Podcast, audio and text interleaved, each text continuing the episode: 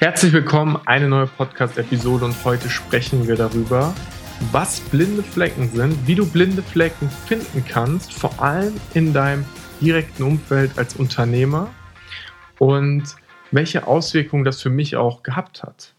Das ist der Podcast Warum Agilität. Er ist hauptsächlich für Unternehmer, für Selbstständige, für Leute, die sich auf dem Weg dahin befinden, etwas auf dieser Welt zu verändern. Und ich selbst befinde mich auch auf dem Weg des Unternehmertums. Mein Name ist Fabian Schaub und ich freue mich, dass wir heute diese Podcast-Folge zusammen gestalten. Das Wort blinde Flecken oder blinde Flecken sind eine Sache, mit der ich mich schon seit ja, mehr als einem Jahrzehnt beschäftige. Und das Ganze hat angefangen, als ich das Buch The Big Five for Life gelesen habe. Dieses Buch von John Strzelanki erzählt eine beeindruckende Geschichte und es geht um die Frage des Museums. Ist heute ein guter Tag fürs Museum, ist die Eingangsfrage dieses Buchs und da stellt sich die Frage, was meint er denn eigentlich damit? Und ganz einfach gesagt ist die Frage, wenn du dein Leben am Ende nochmal betrachtest und es wäre in einem Museum ausgestellt, würdest du in diesem Museum genau die Dinge sehen, die in der Realität passiert sind. Wenn du extrem viel Zeit in einem Job verbracht hast, den du nicht mochtest, dann wird das in diesem Museum ausgestellt sein. Wenn du ein glückliches Leben hattest mit tollen Kindern, dann werden auch diese in diesem Museum zu sehen sein. Und die tiefe Frage, die sich dahinter versteckt, ist, mache ich mit meinem Leben etwas, das mich erfüllt und auf das ich, wenn ich zurückschaue, stolz sein kann? Und das war einer der ersten blinden Flecken in meinem Leben, denn ich hatte mich mit dieser Frage so noch nicht beschäftigt. Und das ist zu einer Zeit gekommen, wo ich dann auch zum ersten Mal mit meinem Job gehadert habe, ähm, mich gefragt habe, ist das, was ich hier mache, überhaupt sinnvoll? Macht mir das überhaupt Spaß? Will ich das tun? Und dann auch äh, schon ein bisschen Zeit später, weil es braucht auch immer sowas zu verarbeiten, meinen ersten Job gekündigt habe, um dann meines Weges weiterzugehen. Und ich sage jetzt mal, wenn ich ins Persönliche reingehe, dann sind blinde Flecken meistens ähm, die Sachen, wo du, wo du einfach nicht den Zugang, den Zugriff drauf, drauf hast. Es gibt dein bewusstes Sein, du weißt, dass du bestimmte Macken hast, dass du bestimmte Stärken hast, dass du bestimmte Dinge tust oder eben nicht tust. Und es gibt Dinge, bei denen weißt du nicht, dass du das tust oder nicht, dass du es nicht tust. Und der einzige oder der beste Weg, so einen Flecken zu finden, ist, indem dir einfach jemand Feedback gibt und sagt, hey, da ist mir gerade XY aufgefallen und du merkst so, ah, okay. Und dadurch erweitert sich dein Bewusstsein, dadurch erweitert sich der Rahmen, in dem du agierst und dadurch erweitern sich die Möglichkeiten, die du zur Verfügung hast. Und blinde Flecken kann auch einfach fehlendes Wissen sein. Es können Dinge sein, die du dir selbst erarbeitest, aber natürlich auch da oft wissen wir Dinge halt einfach nicht oder wissen auch nicht, wo wir Wissen genau bekommen sollen. Und ich hatte vor ähm, ziemlich genau einer Stunde wieder so einen Moment, wo mir was bewusst geworden ist und wo ich einen blinden Flecken hatte. Und zwar habe ich ein Gespräch gehabt mit meinem Cousin und habe gesagt, hey, ich struggle gerade ein bisschen. Ähm, du weißt, oder wenn du zum ersten Mal dazuhörst, ich habe mit meinem besten Kumpel Kevin zusammen ein Unternehmen. Wir haben zwei Mitarbeiter. Wir sind auf einem coolen Weg. Uns geht es finanziell gut momentan und wir probieren Dinge aus und wir wollen tatsächlich auf dieser Welt was verändern. Unsere Mission ganz einfach: Lebensfreude im Job, Arbeitsumfelder, in denen Leute gerne arbeiten, Arbeitsumfelder, in denen Leute ihr Potenzial ähm, ausschöpfen können. Also bei uns geht es immer darum, wie kannst du das Umfeld, in dem du bist, so gestalten, dass es für dich eine richtig gute Zeit wird, dass am Ende das Unternehmen, in dem du arbeitest, ein Ort ist, an dem Leute gerne arbeiten. Und das verknüpft mit unserer Fähigkeit, Digitalisierung, moderne, agile Arbeitsmethodiken ähm, und einem sehr, sehr ja, interessanten, offenen Mindset, um zu lernen. Und ich habe zu ihm gesagt, ich struggle gerade ein bisschen, weil ich bin dabei, ein neues Produkt gerade auf den Markt zu bringen, wie das so schön heißt. Und das funktioniert noch nicht so, wie ich mir das vorstelle. Es ist ein bisschen schleppend ist das falsche Wort, aber es erfordert Tätigkeiten, die ich nicht so gerne mag. Denn wenn du neue Kunden gewinnen möchtest, dann funktioniert das nur, indem du mit Leuten darüber sprichst, indem du ähm, Werbung schaltest, indem du in die Kommunikation reingehst. Und das Produkt, ganz einfach gesagt, ist eine, ein Kondensat aus dem, was ich eh schon mache, weil seit Jahren arbeite ich als ähm, Berater, beschäftige mich mit genau diesem unternehmerischen Umfeld, nur dass ich halt immer für andere Unternehmen gearbeitet habe oder in anderen Unternehmen und jetzt in meinem eigenen Unternehmen nochmal ganz, ganz neue Erfahrungen gemacht habe und für mich herausgefunden habe, hey, das, was Kevin und ich haben, ist unglaublich wertvoll. Dieses auf Augenhöhe miteinander diskutieren zu können, dieses Ideen groß zu machen, Ideen so zu framen, also so in, ein, in eine Verpackung zu bringen, dass andere verstehen, was da passiert. Dieses, im Boxen würden wir Sparring sagen. Du hast, bevor du in den echten Kampf gehst, jemanden, mit dem du Sparring machst, mit dem du übst. Weil wenn du in den echten Kampf gehst, dann ist die Realität halt hart. Du weißt nicht zwangsläufig, was passiert und was kann so ein Sparringspart sein. Bevor ich beispielsweise äh, angefangen habe, mein Buch auf Amazon zu verkaufen, habe ich mit jemandem gesprochen, der auf Amazon Bücher verkauft und habe gesagt, was bedeutet das? Welche Option geht das? Ich habe mit meinem Steuerberater gesprochen, habe gesagt, hey, aus der rein buchhalterischen Sicht, was bedeutet es denn, dieses Buch zu verkaufen? Ich habe mit Kevin darüber nachgedacht, was der logistische Aufwand ist, wenn wir die Bücher selbst verschicken versus wir verschicken sie über Amazon.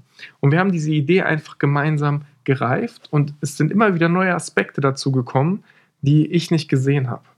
Und genau das mache ich auch immer wieder mit anderen Unternehmen. Schon seitdem ich praktisch im Unternehmertum bin, nur dass es nie systematisiert war und ich dafür nie Geld genommen habe, sondern es eher so ein Freundschaftsdienst war. Und das macht mir Spaß. Dieses unternehmerische Sparring macht mir unglaublich viel Spaß. Und deswegen ist daraus die Idee entstanden, das zu einem Produkt zu machen. Also zu sagen, hey, jemand, der in einer ähnlichen Situation wie ich ist, also der ein Unternehmen gegründet hat, der die ersten Mitarbeiter hat, der noch in einem Umsatz ist ähm, unter einer Million oder so knapp davor. Mit dem kann ich auf Augenhöhe sprechen, diskutieren und ein Sparringspartner sein. Jemand, der ein Unternehmen alleine führt, findet in mir jemanden, mit dem er einfach mal offen über Ideen reden kann, ohne dass er damit direkt seine Mitarbeiter verunsichert, ohne dass er damit direkt in der Realität auf Kunden trifft und vielleicht einen Schaden für sein Unternehmen produziert. Einfach mal darüber sprechen, wie ist mein Geschäftsmodell gerade? Wie wird das mit der Rentabilität funktionieren? Was bedeutet das in meinen Prozessen? Was bedeutet das für meine Produkte? Welcher Ausblick ist dahinter? Wie sieht das Ganze in einem, in zwei, in drei Jahren aus? Also die ganze strategische Perspektive. Und dann von der strategischen Perspektive, was bedeutet das konkret in der Umsetzung? Solche Sparings biete ich an. Und dieses Produkt bin ich gerade am, auf den Markt bringen. Bedeutet auch, wenn du zuhörst und du hast daran Interesse, dann kannst du gerne an hello at fabianschaub.com eine E-Mail schreiben und sagen, ich habe Interesse an diesem Thema, du hast das im Podcast gehört und dann ähm, können wir gerne miteinander telefonieren oder du gehst einfach auf meine Website oder schreibst auf LinkedIn oder Instagram. Also ich traue dir zu, dass du herausfindest, wie du mich kontaktieren kannst. Und dann können wir gerne mal darüber sprechen, ob ähm, ich vielleicht für dich auch ein guter Sparringspartner sein kann. Auf jeden Fall ist es nicht kein Selbstläufer, so ein Produkt auf den Markt zu bringen. Du musst mit Menschen reden. Du musst rausfinden, was diese Menschen wirklich brauchen. Es geht bei dem Produkt ja nicht um mich, es geht bei dem Produkt ja darum, dass jemand damit ein Problem gelöst bekommt, dass er Hilfe bekommt. Und ein Produkt wird scheitern, wenn es für niemanden Relevanz hat. Und desto mehr ich mit Menschen rede, desto einfacher wird es, diese Produktentwicklung zu machen. Und das ist allgemein so ein, ja, ein, ein goldener Tipp, der aber so auf der Hand liegt. Sprich mit Menschen darüber, vor welchen Herausforderungen, vor welchen Problemen sie stehen, verstehe die und überleg, ob du dabei helfen kannst zu lösen. Wenn du es kannst, biete deine Hilfe an. Wenn du es nicht kannst, dann biete deine Hilfe halt nicht an. Das Schlimmste sind die Leute, die nicht helfen können und trotzdem Hilfe anbieten und dann danach wird es komplett ähm, scheiße einfach, obwohl ich nicht weiß, ob ich hier schimpfen darf. Auf jeden Fall ein Punkt zurück, mein Gespräch mit meinem Cousin. Ich habe momentan ähm, die Situation, dass ich dieses Produkt in den Markt bringen möchte und noch am Ausprobieren bin. Und das bedeutet, dass es noch nicht aus meiner Sicht voll etabliert ist. Also mein System ist noch nicht lückenfrei. Ich habe noch nicht mit 50 Leuten dieses äh, Sparing gemacht und kann sagen, dass ich das in einem System habe. Das ist mein Ziel für die nächsten Monate. Und das bedeutet, ich bin auch noch nicht dabei, dass ich dafür den vollen Preis nehme, sondern es ist momentan noch reduziert. Es ist so, dass ich Kunden noch durch Direktansprache gewinnen möchte und nicht mal Kunden, sondern Menschen, die bereit sind, mit mir diesen Weg zu gehen, die den Wert darin sehen, jemanden zu haben, der dies kann, der äh, in der Lage ist, strategisch zu spammen. Und dieses Direktakquise-Thema ist anstrengend, weil es gibt unglaublich viel Ablehnung und das ist ja auch komplett klar. Ich bin ja auch genervt, wenn der 20. Social Media-Experte mir auf LinkedIn sagt, dass er jetzt meine Kundengewinnung optimieren kann, obwohl ich das Gefühl habe, dass der sich noch nie mit meiner Webseite beschäftigt hat oder obwohl der noch nicht mal fragt, ob ich überhaupt dieses Problem habe. Und ich möchte nicht zu den Leuten gehören, die sagen, hey, ich kann dir unbedingt helfen, sondern ich bin gerade dabei, meinen eigenen Weg dabei zu finden, auf verschiedene Arten und Weise Leute anzusprechen. Und es geht ja nur darum, in Kommunikation zu kommen und zu sagen, hey, was machst du? Ich mache das und das Thema. Ist das vielleicht für dich was Interessantes? Und das kostet mich Energie, mich hinzusetzen, eine Stunde lang Leute in, mit Leuten in Kommunikation zu kommen und keine Rückmeldung zu kriegen, ist anstrengend. Genauso habe ich über den Weg auch schon mega sympathische, nette Menschen kennengelernt, mit denen ich gerade zusammenarbeite. Also es funktioniert auch, das steht auch außer Frage.